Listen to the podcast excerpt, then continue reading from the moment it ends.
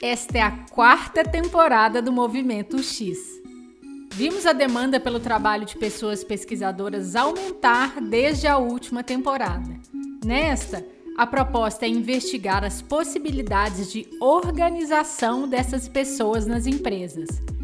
Para descobrir mais sobre o crescimento dos times, eu entrevistei pessoas que atuam em empresas no Brasil e na Europa, em estruturas pequenas e grandes e com experiência em liderança técnica e de gestão de pessoas. No episódio de hoje, a gente conversa com Pablo Turazi, pesquisador em experiência do usuário sênior no Mercado Livre. Todos os episódios estão nas principais plataformas de podcast e também no nosso site.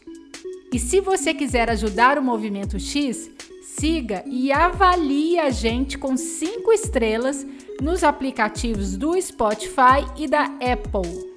Lembrando que, por enquanto, essa funcionalidade só está disponível nos aplicativos de telefone.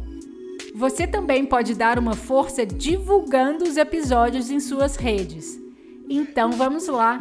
Eu sou a Isabela de Fátima e esse é o Movimento X.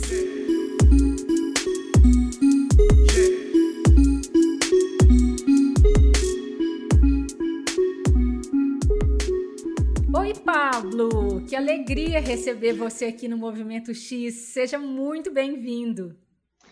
Igualmente, muito feliz de estar aqui conversando com você, Isa. É, obrigado por ter chamado para participar. Eu acho super legal esse projeto desde o início, né? desde a primeira temporada, digamos assim. E é uma honra, um prazer estar aqui falando com você.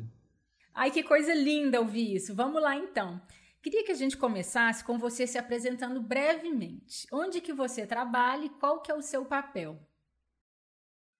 Eu sou o Pablo, eu trabalho como pesquisador de experiência de usuário sênior no Mercado Pago, que é a fintech do Mercado Livre. Uma coisa que eu acho que é importante para a gente começar essa conversa é entender um pouco como é estruturado a equipe de pesquisa e a equipe de experiência do usuário, de maneira geral, no Mercado Livre. Né? É, a gente tem uma primeira grande. Pensa em uma, um, um, grande departamento de experiência do usuário, tá? E a gente tem uma primeira grande cisão. A gente tem a cisão entre o departamento, subdepartamento, digamos assim, de delivery ou de entregas, né? E um outro departamento que é o core, ou núcleo, que é como se fosse um construtor de ferramentas, de conhecimento, de insights, para alimentar esse departamento de entregas e outros departamentos dentro do Mercado Livre, tá? É... Nesse departamento de entregas, a gente encontra vários de nossos coleguinhas que, a gente adora, que são designers, é, né, pessoal que faz o desenho das interfaces, constrói a arquitetura da informação, enfim. E writers, né, o pessoal que redige, que escreve o que você lê nas nossas interfaces, né? Sejam elas de produtos externos que todo mundo vê, né? Tipo o site de compras do Mercado Livre, que é um marketplace, né? Seja no mercado pago onde eu trabalho, seja ferramentas internas que a gente desenvolve também, tá? É... E por que, que eu quis começar falando sobre essa divisão? Porque eu tô nessa nesse segundo subdepartamento, digamos assim, que é o core, o núcleo. E como pesquisador, eu tô junto com um monte de gente legal que constrói também o nosso design system, né? O nosso, digamos, nosso sistema que, que serve de base para que os nossos designers consigam fazer o seu trabalho da melhor forma possível. O pessoal extremamente importante que trabalha com traduções, adaptações, etc., de texto, da interface é, um pessoal que trabalha com capacitações, o pessoal que trabalha com operações, de, de, de, de experiência do usuário, digamos assim, é, o pessoal que trabalha é, disponibilizando todo esse conhecimento e essas criações, digamos assim, que a gente faz no lado de core para o resto da empresa, enfim. Acho que deu para entender que é nesse pedacinho onde eu trabalho, o nosso papel é ajudar as outras pessoas com decisões melhores, com é, ideias interessantes, etc., que ajudem elas a trabalhar da melhor forma possível. E aí, dando zoom em pesquisadores, né? Eu queria que você me contasse como que funciona Primeiro, né, se há uma estrutura dessas pessoas pesquisadoras dentro dessa caixinha aí e como funciona a organização dessas pessoas pesquisadoras. Perfeito. Existe sim, né?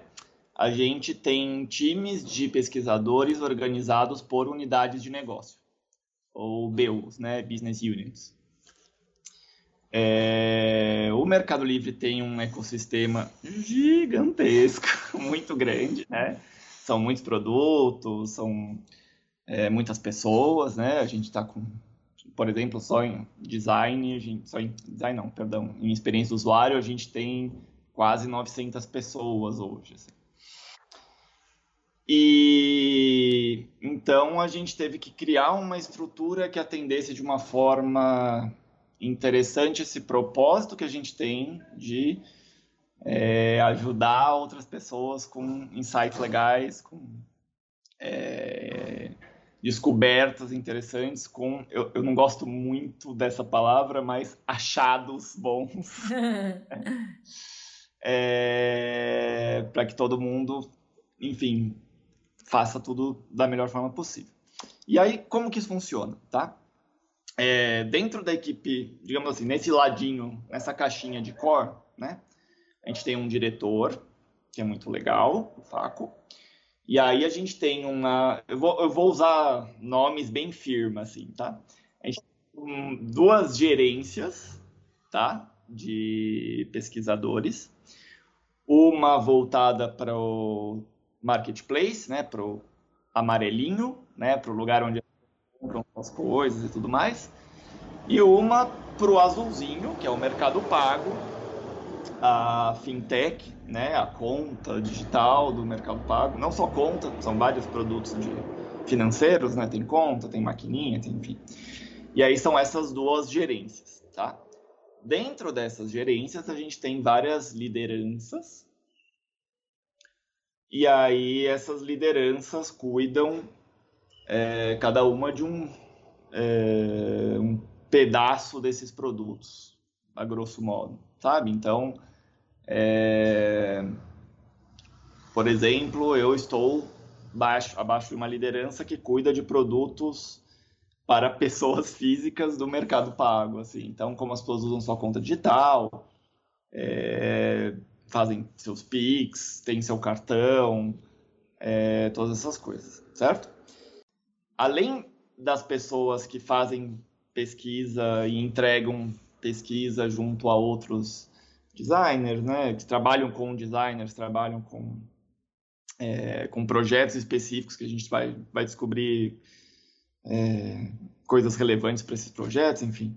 A gente tem uma figura muito relevante, muito legal dentro desse, dessas equipes, que são os consultores, né, os consultants, que eles têm uma figura muito importante na capacitação, no treinamento de não apenas nós mesmos, researchers, tá? É, ou seja, para que a gente faça. É, tenha, enfim, desenvolva outras habilidades que a gente não tem, ou melhore as habilidades que a gente já tem, enfim, como pesquisadores, mas eles também têm um papel de treinar pessoas que não estão nessa equipe de core para fazer pesquisa, né? É... Existem alguns tipos de pesquisa que algumas circunstâncias de pesquisa que a gente faz internamente, né, nós os pesquisadores, né, essa figura, esse cargo, digamos assim.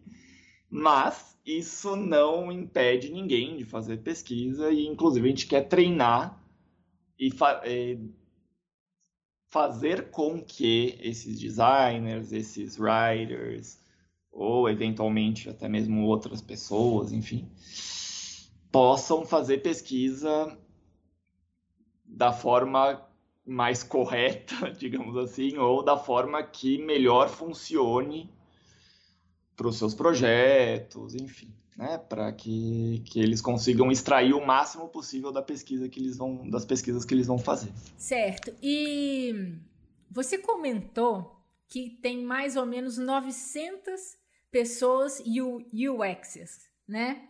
Perfeito. Certo. Com relação aos pesquisadores, no time todo, quantos são hoje? Hoje é, a gente tem 52 pessoas, mais ou menos.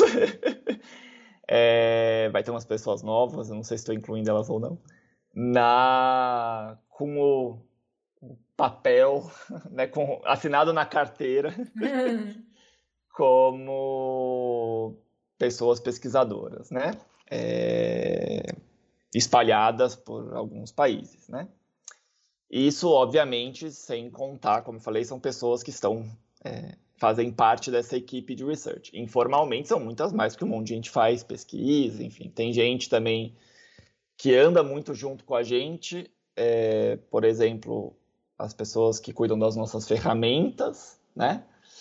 é, elas não são especificamente researchers no sentido de, de sei lá, carregar um, uma entrevista ou é, colocar uma survey no ar, mas eles são vitais para o nosso trabalho e eles estão sempre junto com a gente, fazendo as coisas, enfim. E dessas 52, mais ou menos, né, que a gente está considerando aquelas pessoas que estão no dia a dia fazendo pesquisa, né? quantas são lideranças? Acho que umas 10, mais ou menos, assim. É, Próximo de 10. Certo. Então, essas são lideranças de pesquisa, certo? É, considerando, é, porque assim, uh, um breve, um breve é, é, parêntese. Uh, os consultores, né, essa figura dos, dos consultores, dos consultants que eu mencionei antes, eles são lideranças, né, que eles são lideranças técnicas, então, a gente tem algum, ou melhor dizendo, nessa equipe de consultores, os líderes desses consultores, digamos assim, porque alguns, nem todos são líderes, mas a gente tem dois líderes que são lideranças técnicas, né? E a gente tem também líderes que são líderes de. que a gente chama de líderes de projeto, digamos assim, que são líderes de pessoas, né? Na verdade, vão lá, cuidar do crescimento dessas pessoas, desenvolver pessoas, tudo mais, né? E aí tem líderes e aí também temos gerentes. Né? Certo. Então vamos pegar os, os, a, a, no seu caso como exemplo. A gente não precisa citar nome se não quiser, mas só para entender um pouquinho. É, né, que essa, essas, essas, essas posições distintas de liderança eu acho que são bem interessantes da gente falar e de certa forma tem sido novo, né? A aparição, pelo menos aqui no Brasil. Então, vamos lá. O Pablo é um pesquisador sênior e acima Perfeito. do Pablo, é, qual que é a posição? Perfeito. Acima do Pablo, a gente tem uma líder de projetos ou líder de pessoas, né? Que é a Sol, minha chefe. É, adoro ela. É, a gente tem outros líderes de mercado pago, né? nessa paralelos com ela, digamos assim, cuidando de algumas outras coisas. E só um momento, só uma pergunta. E esses outros líderes cuidando de outras coisas, nós estamos falando também de pesquisa. De pesquisa, sim. Ou seja, na frente de pessoa física, do azulzinho, né? A, a, a Sol é uma das lideranças, certo? Isso mesmo. E quando você mencionou que é um pouco de uma gestão de projetos e de pessoas, estou aqui me perguntando se há essas duas possibilidades de atuação ou é porque de fato é necessário fazer as duas juntas? Como é que é? é de fato, elas são assim. Você tem digamos que são duas possibilidades, tá? Isso acontece tanto na, na nossa equipe de research, como também acontece na equipe de. No, na, perdão, isso acontece tanto na equipe de core, de núcleo, como também na equipe de delivery, tá? É como se fossem dois caminhos. A famosa carreira em Y, enfim, né? É super mencionada em muitos, muitos lugares, muitos textos por aí. É, então a gente tem, por um lado, pessoas que são líderes de projeto e pessoas, tá? É, você é as duas coisas ao mesmo tempo, digamos assim. É, então você define prioridades, você define estratégias, você reúne com pessoas para ver qual que é o melhor caminho para seguir, o que, que é o mais importante para tocar, enfim.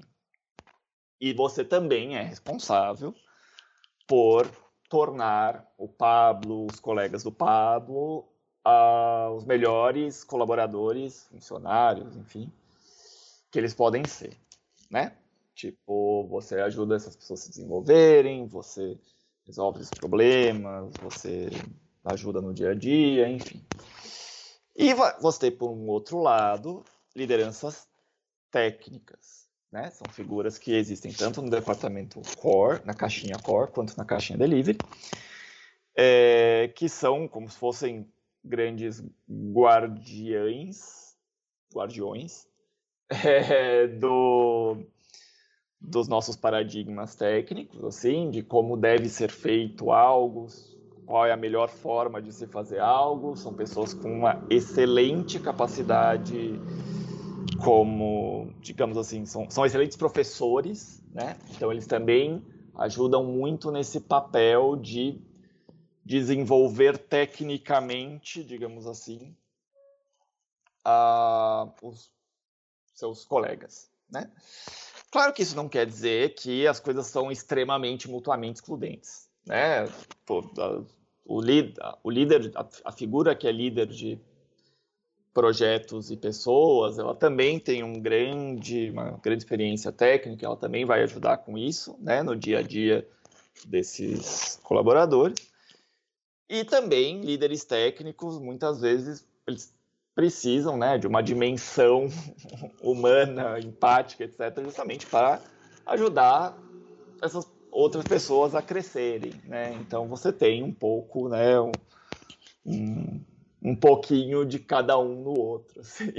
Certo. E você tem algum exemplo prático dessa atuação desses dois tipos de gestão? Porque você já falou da sua gestão né, de, de pessoas aí, projetos, né? E aí tem um outro líder técnico, por exemplo, que também te auxilia. E, e então, e eles, vocês estão todos juntos ali nessa mesma unidade. Perfeito. Sim, a gente está, por exemplo, esse líder técnico e a minha líder de, de pessoas e projetos, eles estão abaixo da mesma gerência, digamos assim, tá? É, esse líder técnico, ele, por exemplo, vou te dar um exemplo prático, ele é o, a pessoa que está estruturando, desenvolvendo um ciclo de capacitações que a gente está fazendo nos últimos meses aí, é, então, sei lá, ele tem um papel super importante na construção dos conteúdos que a gente vai aprender, ele dá as aulinhas eventualmente, enfim. Isso não só para a gente, mas também para várias outras pessoas, mesmo fora da, da caixinha de core. Né? Ele também tem essa figura para, como a gente tinha mencionado antes, fazer com que designers façam pesquisas incríveis também, né? ou writers. É designers de conteúdo, é, também façam pesquisas incríveis. E a minha líder, por exemplo, eu tenho um a um com ela frequentemente. É, ela me ajuda quando eu tenho algumas dúvidas de qual é o melhor caminho para seguir ou o que, que eu devo priorizar. Ela também ajuda a, a gerenciar, ajuda não, né? Ela tem um papel central no gerenciamento dessas prioridades, dessas do que, que vai ser estudado, quais projetos são os mais importantes a serem tomados a cada trimestre, né? Que é como a gente é o recorte de tempo que a gente utiliza aqui é, no Mercado Livre. É, então, agora vamos voltar um pouquinho, vamos falar mais, vamos aprofundar mais nessa organização dos pesquisadores. Eu queria que a gente falasse um pouco mais dessa visão macro. Você falou que tinha algumas caixinhas, vamos ver se eu peguei, né? Tinha a caixinha amarelinha, a caixinha azulzinha, tem algo mais? Tem. A gente também tem uh, dentro de research, né? Dentro de, de pesquisa, uma terceira caixinha que trabalha é, muito próxima às caixinhas amarela e azul, que é uma que a gente chama de lab, laboratório, que até tinha, eu tinha, cheguei a comentar antes, a gente tem um, essa figura, essa, esse pessoal, digamos assim, que é responsável por visibilizar coisas que a gente descobriu, nossos achados, nossos insights, etc., para todo mundo, né? Para toda a companhia, não só dentro da equipe de UX, mas para todo mundo mesmo. Eles têm um sitezinho que é super legal, que eles criaram interno, que você pode pesquisar lá o assunto que você quer saber se já teve alguma pesquisa sobre, enfim. E, e eles cuidam, né, da manutenção e da é, disponibilização desses conteúdos para todo mundo. E também cuidam é, de algumas iniciativas específicas super legais, como acessibilidade, por exemplo. É muito interessante ver é, essas, essas, essas disciplinas, essas cadeiras, essas, essas pessoas que são dedicadas né, a, questões tão importantes. E aí você falou do site, né? Esse site é como se fosse um repositório? Exato, é um repositório. Na, na prática, ele é um repositório interno que a gente tem. Fantástico. Acho que esse daí daria até para um episódio específico. Mas, né, como não é o caso, a gente vai avançar aqui um pouquinho, porque eu estou aqui me perguntando, com tantos pesquisadores, né, dividindo aí em diversas em unidades de negócio, vamos chamar assim, como que é a interação entre vocês? Como os times se, se relacionam? É, os times de pesquisadores, você isso, quer dizer? Isso, Perfeito. desculpa, os times de, os times de pesquisadores. Perfeito. É, é super legal, assim, a gente tem é, uma das coisas mais legais, digamos assim, da gente ter uma equipe de pesquisadores, digamos assim, né? Essa estrutura que a gente tem uma, uma equipe cheia de gente que trabalha com a mesma coisa, é, que a gente tem muita gente com quem a gente pode trocar. Né? A gente tem líderes que entendem muito de pesquisa, consultores né, que entendem muito de pesquisa, colegas, que, analistas que entendem muito de pesquisa. E a gente aprende muito sobre pesquisa o tempo inteiro, assim, né? A gente está sempre sendo capacitado, a gente está sempre aprendendo coisas novas. A gente tem é, vários rituais ou cerimônias, digamos assim, que a gente se encontra, né? É, seja um encontro semanal com pessoas da sua mesma é, seu mesmo microdepartamento, digamos assim, né? Como eu lá com, com, com pessoas físicas de mercado pago. Mas aí você vai tendo outros maiores que você encontra as outras pessoas também, né? Você tem outras, outros rituais, outras coisas que te permitem mandar, é, é, permitem com que as pessoas se mantenham em contato. Isso também junto com várias outras iniciativas que vão desde eventos ou sei lá, happy hours, ou mesmo ah, a gente tem vários canais de Slack compartilhados que a gente fica conversando, trocando referências, enfim. Mas tem bastante troca, e isso é super legal, assim. E, e aí, olhando né, para todos esses pesquisadores aí, como que eles estão organizados? Então pensa assim, dentro do mercado pago, por exemplo, vou te dar o exemplo primeiro do mais próximo meu a gente tem dois times que são para pessoa física, digamos assim. Ou melhor dizendo, a gente fala né, que é como as pessoas usam a conta, são coisas mais nesse sentido. E a gente tem mais um terceiro time, que é o de é, negócios, né, o de vendedores, digamos assim, que tem pesquisadores que se debruçam sobre, como assuntos como, por exemplo, a maquininha, a, um link de pagamento e coisas afins. E a gente também tem dentro dessa gerência do Mercado Pago o que é a figura que a gente chama de consultor, né, do Mercado Pago, é esse consultante aí, um líder técnico e mais uma pessoa junto com ele, é, que cuida de capacitar, etc, etc, todas as pessoas, várias pessoas que trabalham com o Mercado Pago, né? Então, designers do Mercado Pago, writer do Mercado Pago, etc. E a gente mesmo, researcher de Mercado Pago também. Dentro do mundo amarelinho, né, que é o marketplace, a gente tem algumas. Eu não tô, não tenho uma clareza tão gigante assim das subdivisões. Teve algumas mudanças recentes, tá? Mas o que eu sei, por exemplo, é que você já tem uma primeira cisão, digamos assim, que a gente tem um pessoal que trabalha com o marketplace em si, tá? tipo, com como as pessoas compram e como as pessoas vendem também dentro desse marketplace, a interface da venda, o desenho do serviço da venda e tudo mais, da compra também. E tem o pessoal que trabalha com os envios, né? Tipo, e o que, que isso significa? Ajudar o Mercado Livre a otimizar sua logística também é um trabalho que envolve pesquisadores, né? Seja ajudando a conseguir insights para as ferramentas internas, né? Que a gente tem algumas ferramentas internas para melhor execução da nossa logística, seja para, enfim, conhecer como é que é o dia a dia dessas pessoas, da, das pessoas que estão entregando, das pessoas que estão trabalhando lá dentro, enfim. É... E aí, claro, dentro de cada uma dessas desses dois lados, né, o site de compra e venda e os envios, a gente também tem micro subdivisões, como por exemplo a sei lá, por exemplo, dentro de envios, você tem vários, todos os métodos diferentes de envio que o Mercado Livre tem. É, dentro do marketplace você tem compradores, tem vendedores. São dois universos um pouco diferentes também que vão encaixando seus pesquisadores aí dentro. Certo. É, e na sua opinião, né?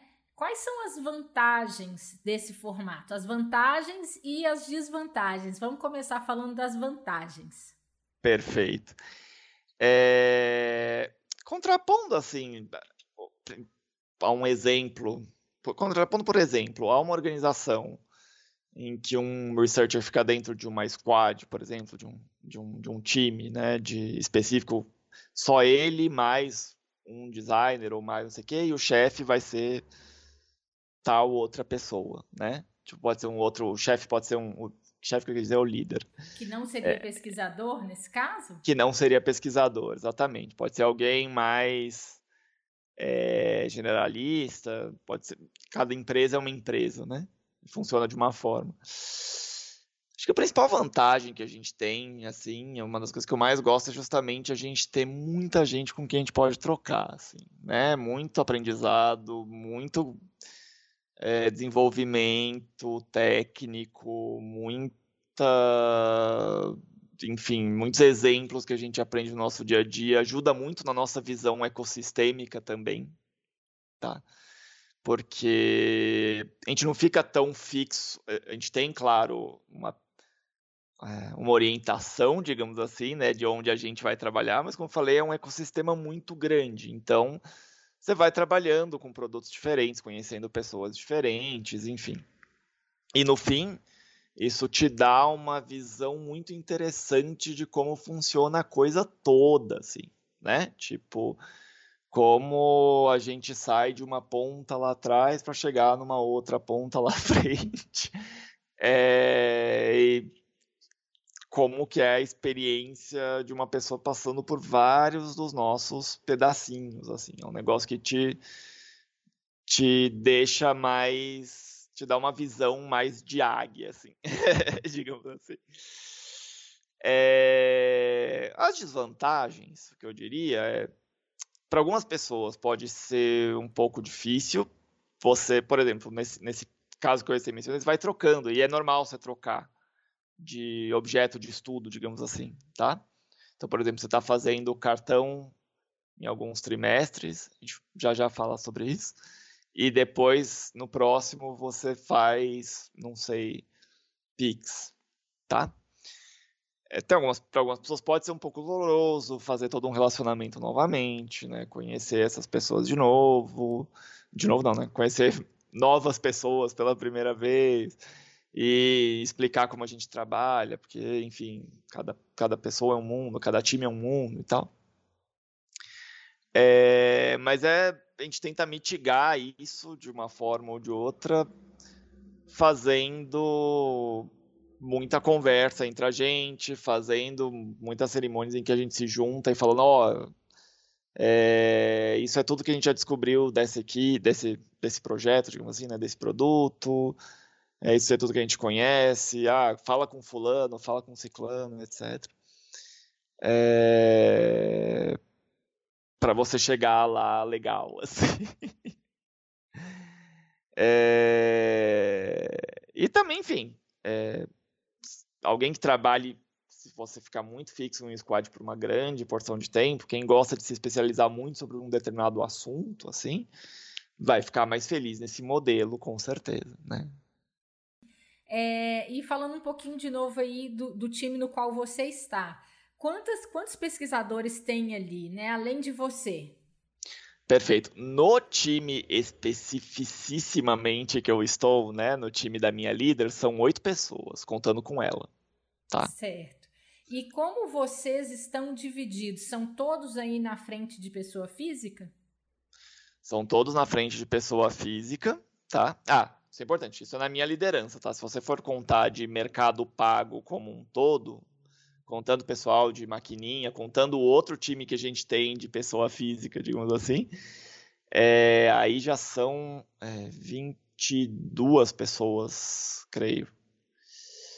É, no nosso time de pessoa física, o que que a gente, como que a gente se divide, né? Cada um fica com, melhor dizendo, vou voltar um pouquinho. No começo de cada trimestre, a gente tem, quer dizer, ou melhor dizendo, na transição de um trimestre para o outro, a gente tem um ritual, a gente chama internamente de porotarre, né, que é, poroto é feijão em espanhol. É, como falei antes, Mercado Livre a gente tem bastante gente de toda a América Latina, enfim. É, e esse momento é o momento que a gente planta os feijões, digamos assim, e que a gente separa, na verdade, ou, enfim, não sei qual é a melhor metáfora para usar.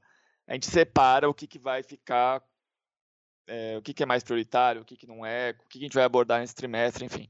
A gente leva em consideração para isso o quão estratégico é o projeto e o quão complexo ele é, né? E aí, os que ficam, digamos assim, imagina um gráfico de complexidade por o quão estratégico ele é, dependendo de onde ele cair nesse gráfico, ele fica com a equipe de research. Se ele ficar fora né, desse espaço da equipe de research, ele vai. A gente desenvolve a equipe o melhor possível para que eles possam conduzir esse trabalho eles mesmos, né? Como a gente falou com a figura dos consultores e tal. E aí, o que a gente vai pegar no trimestre depende desse gráfico, digamos assim, né? E aí a gente divide os projetos dessa forma também, de acordo com a experiência do, do colaborador, do experiência prévia, né? O quanto ele conhece determinado assunto, conhece as pessoas, etc. E o quão complexo e estratégico é o projeto também, que aí a gente dá para quanto mais complexo, mais estratégico, mais importante a figura de alguém mais sênior e tudo mais, né? Então, eu, por exemplo, eu estou no Mercado Livre, vou fazer três anos esse ano. Eu já passei por várias coisas, me deixa muito feliz. Eu aprendi bastante sobre vários lados diferentes, né, de como as pessoas usam sua conta digital. É... E ainda assim, não passei em tudo, porque tem muita coisa, como eu tinha falado antes, né? Uhum. E você já teve a oportunidade de, de experienciar aí fora também né, do Mercado Livre outros modelos de organização de pesquisadores? Já tive, já trabalhei tanto em agência, consultoria, que tem um perfil mais correria, projeto, vai mudando, muda completamente um projeto para o outro, assim, né? E aí você trabalha bastante focado em projeto, assim. É, de, às vezes de semana a semana, às vezes dois por semana, às vezes é mês a mês, depende das necessidades. E já trabalhei um pouco mais próximo do que seria trabalhar alocado em um squad, né? E, e o que, que você achou? Você pode contar para a gente um pouco sobre a sua experiência? Posso, claro. É, assim, eu não sei se eu sou uma pessoa muito otimista. é difícil eu desgostar muito, né? O meu modelo favorito é o que eu estou trabalhando hoje, é o que eu mais gosto. Mas, ou melhor, o que é, o que eu mais gostei até o momento, né? Também depende um pouco de como foi executado em cada lugar, enfim, né? Pode ser que isso não seja culpa, as coisas que eu via como oportunidades de melhoria não seja uma questão do modelo e sim da execução, enfim. É, uma coisa que foi, por exemplo, para mim foi muito importante, interessante trabalhar nesse sistema de agência e consultoria, porque me, apesar do estresse, digamos assim, foi uma coisa que também me deu um outro senso de urgência, que me fez pensar nas coisas de outra maneira, que me fez criar, uh, que me fez ser muito criativo para desenvolver formas melhores e mais rápidas de fazer determinadas coisas, das coisas mais banais, do tipo é, como criar o melhor template possível para o seu PPT, assim, uhum. sabe? Uhum. Até coisas que são, puta, super relevantes, do tipo, como otimizar o... Não que a outra não seja relevante, tá? Mas que seja um pouco mais complexos e tal. Como, por exemplo, otimizar a logística de um dia que você vai ter que fazer um monte de testes de usabilidade ou um monte de entrevistas e né, na, no, no pré-pandemia, principalmente, que a gente fazia bastante coisa presencial, sair de um lugar para o outro, elaborar um mapa, ver como que vai agendar da melhor forma possível, enfim. É, eu cresci muito com isso, né, na minha... Se eu fizer um, um raio-x da minha própria carreira, assim, eu acho que isso foi super relevante para mim, assim. É, e também, imagina, não, e aí tem, e na consultoria também tinha esse espaço para crescer, porque tinha muitos researchers, por exemplo. Né? Para crescer, o que eu quero dizer é tinha muito espaço para trocar, tinha muito espaço para conversar sobre outras coisas, enfim, isso também era legal. E qual que é o perfil de habilidades é, desse time das pessoas pesquisadoras? É, a gente tem uma variedade, uma diversidade muito grande de habilidades, assim, né? É o que também acho muito legal. É, a gente tem desde eu, eu por exemplo, sou formado em ciências sociais, né, mais especializado entre aspas em sociologia. É, mas a gente tem de tudo, né? a gente tem designer, jornalista, publicitário, uma fisioterapeuta, um, gente que veio do mundo acadêmico, né, com mestrado, doutorado, enfim, estatísticos, né? Porque a gente tem um pessoal bem focado em dados também, e em queries e, e afins. É, então a gente tem uma variedade muito grande de perfis, o que eu acho muito legal, assim, tipo, também traz muitas visões diferentes, aprendizados diferentes de cada um. Assim. Se a gente estivesse falando de perfil de habilidades, olhando mais para as vagas que, que existem aí, que a gente vê no mercado, tipo é, perfil de habilidade mais qualitativa, outro quantitativa e o outro, né, que é um generalista. É, nesse sentido, qual que é o perfil de habilidades do time?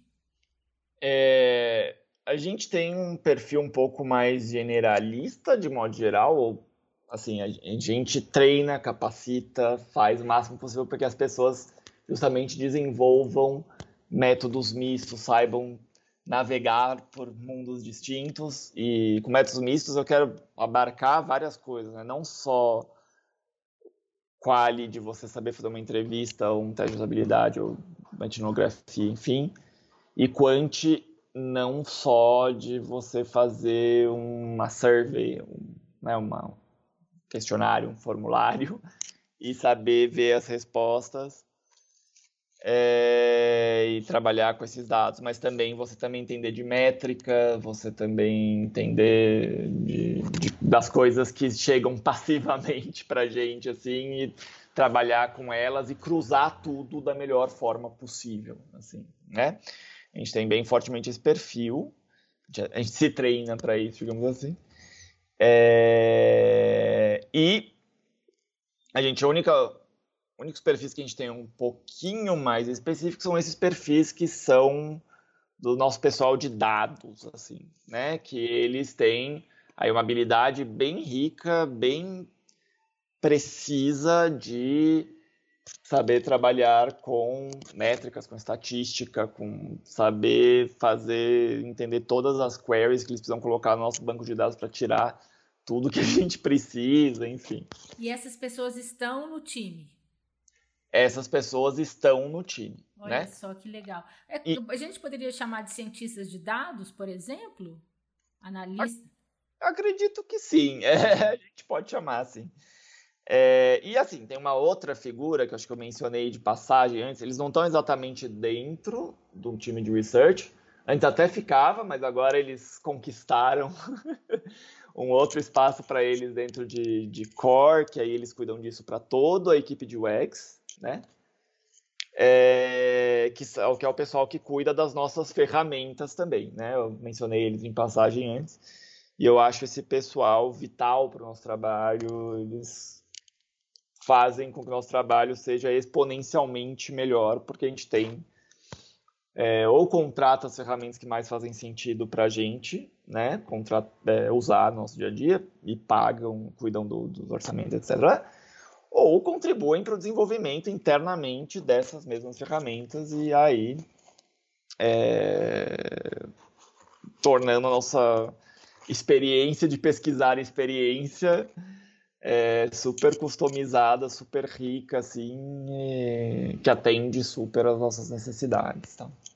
E esses também são skills, são habilidades um pouco diferentes, né, do, do que estava falando de. Sim, perfeito. E sobre os designers, né?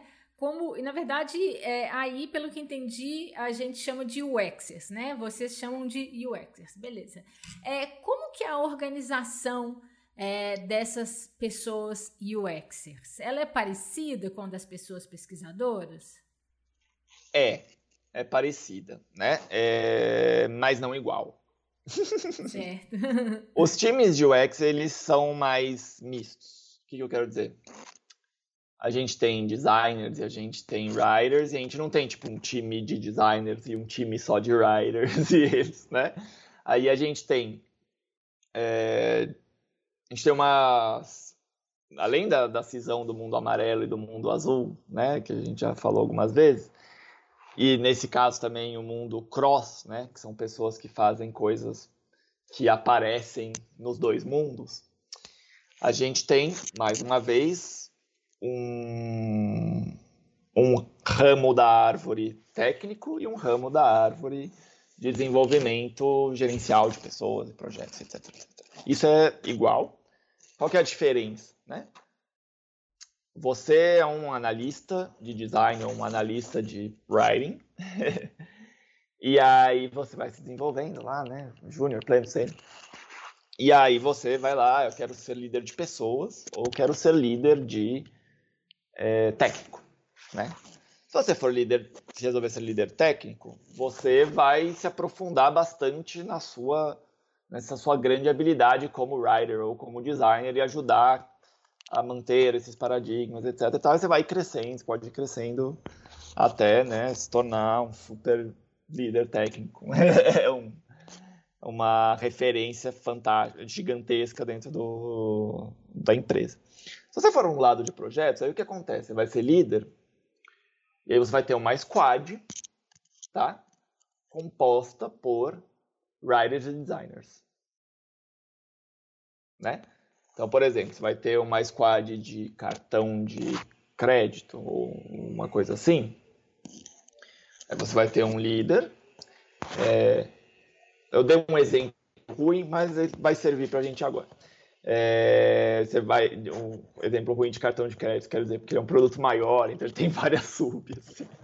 Mas aí você tem uma liderança, e dentro dessa liderança você vai ter uma, duas, três, quatro pessoas, sei lá, X pessoas, é, ou designers ou writers, dependendo do que o produto precisa. Certo. Você tem uma noção de mais ou menos quantos designers são e quantos lideranças em design para a gente fazer assim, uma comparação com pesquisadores? Designers não, me desculpe, UXers. UXers. é, olha, total eu tenho uma noção melhor, que são quase 900, né? É, entre 850 e 900, uma coisa assim. Líderes eu não sei te precisar, de fato, assim. É, mas eu acho que deve estar nas altas dezenas, enfim, alguma coisa assim. Certo. Assim como nos pesquisadores, né? É, né? A... Pesquisadores são poucas dezenas, né? Pelo que a gente falou ali, uns e... 50 e aí algumas 10 lideranças. Certo. Isso, perto de 10. Tá legal. E os designers também fazem pesquisa? Fazem. Eles, né? Aí tem, tem aquele papel super relevante, super legal dos consultores, né?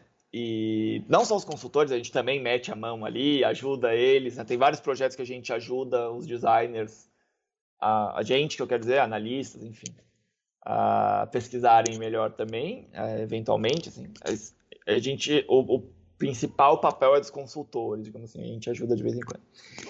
É, e eles, pô, esses consultores, eles criam um universo de coisas que vão desde aulinhas e canais de Slack para essas pessoas, designers e writers, até documentações incríveis, assim, não? tem vários, sei lá, toolkits, templates, é, tem um site interno também que eles podem ir lá, entrar e tem uma porrada, com perdão da palavra, de material é, em vídeo, em texto, interativo, enfim, é, tudo para que eles possam ir praticando a melhor forma de pesquisar.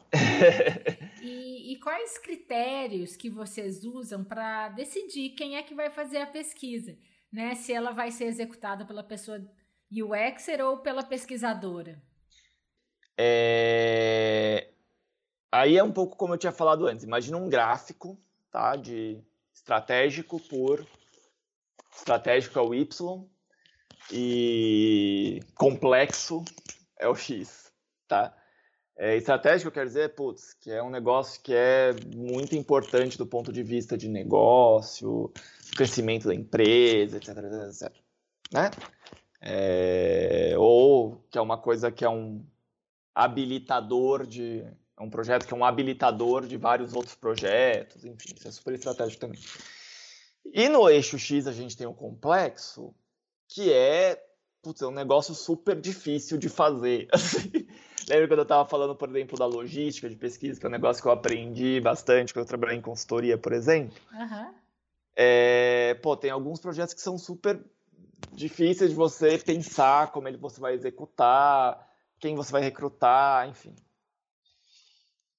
Dependendo de onde a coisa está nesse gráfico, isso fica com pesquisadores. Se ele não tiver nessa área, digamos assim, ele fica com designers, com é, writers e tudo mais. Uma coisa que é muito importante salientar aqui, muito, muito importante, é o seguinte: isso não quer dizer que a gente pega o trabalho, vai lá, faz, entrega um PPT e vai embora, tá? É, que é uma coisa que eventualmente pode acontecer quando você tem uma má experiência de, de pesquisa, assim. É, a gente valoriza muito a participação de todos os envolvidos em um projeto, né? Então, por exemplo, se eu estou fazendo um projeto que é com uma equipe de cartão de crédito, volto neles. É, eles são, pois eles precisam, são eles que precisam desses dessas coisas que eu vou descobrir, né? Seja seja numa etapa de descoberta, seja numa, numa etapa de avaliação, né, de, de teste, enfim. Vamos supor que eu estou trabalhando com essa equipe, tá? E essa equipe tem designers, essa equipe tem writers, tem gente de produto, tudo mais. A gente envolve eles, a gente faz questão, a gente se esforça, a gente vai muito atrás assim, de envolver eles em todos os passos possíveis. Então, tem desde as coisas mais comuns, como ritual de kickoff, etc. Chamar todo mundo para acompanhar todas as entrevistas, insistir se, está difícil.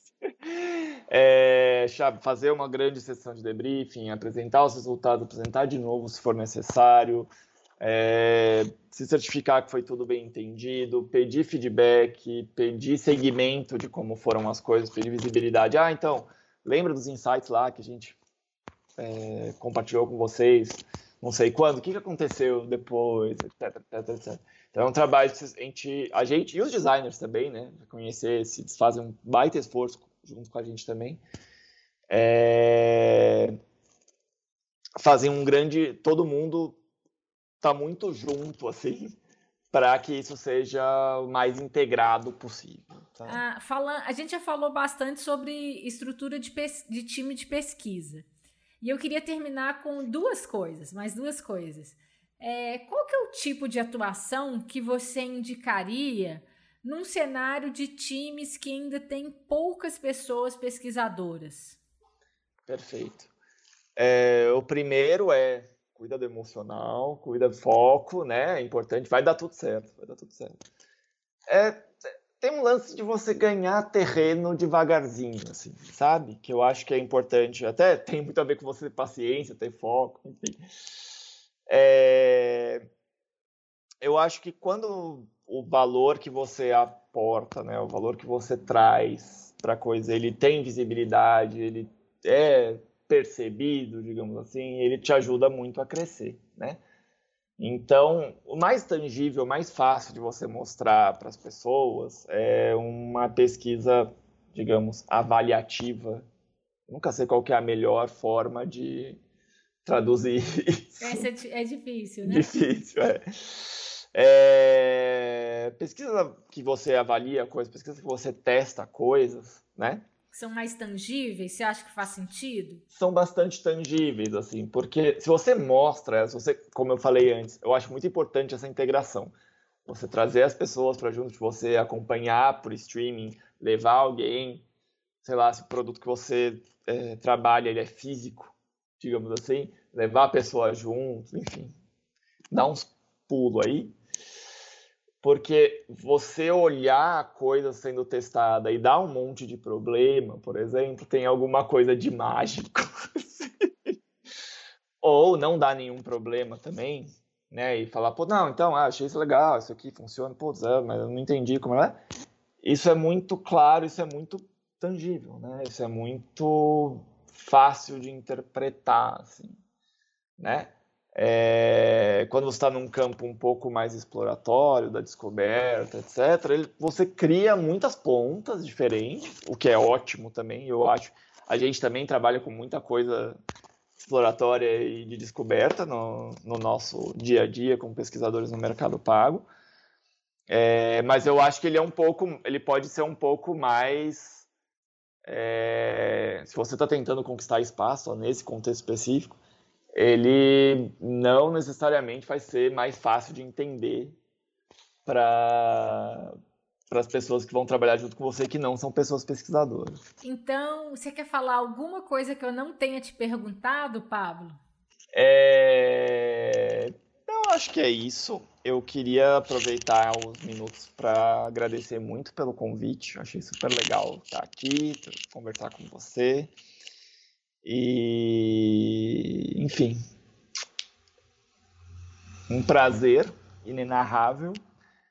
Qualquer coisa, se alguém quiser conversar mais comigo, fica à vontade em entrar em contato por meio do LinkedIn. É, estamos aí, sou super aberto a trocar experiências. E mais uma vez, brigadão, Isa.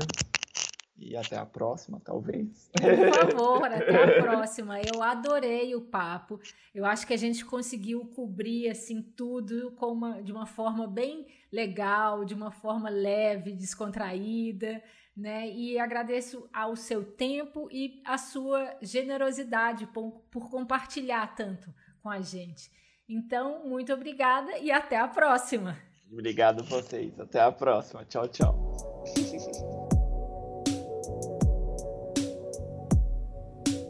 Chegamos ao fim deste episódio e eu espero que você tenha gostado. Se você quiser ajudar o Movimento X, siga e avalie a gente com 5 estrelas nos aplicativos do Spotify e da Apple. Lembrando que por enquanto essa funcionalidade só está rolando nos aplicativos de telefone. E você também pode dar uma força divulgando os episódios em suas redes. A criação do podcast, dos roteiros e a curadoria dos temas e entrevistas são feitas por mim, Isabela de Fátima. A revisão de todo o conteúdo do Movimento X é feita pela Renata Moreira. A trilha sonora original e a execução da trilha é do Richard Garrel no seu projeto Aeoner. A edição do áudio é feita pela Renata Valentim. A identidade visual é do Cristiano Sarmento. O site também é dele em parceria com o Pedro Ivo. Obrigada por ouvir até aqui e até a próxima entrevista.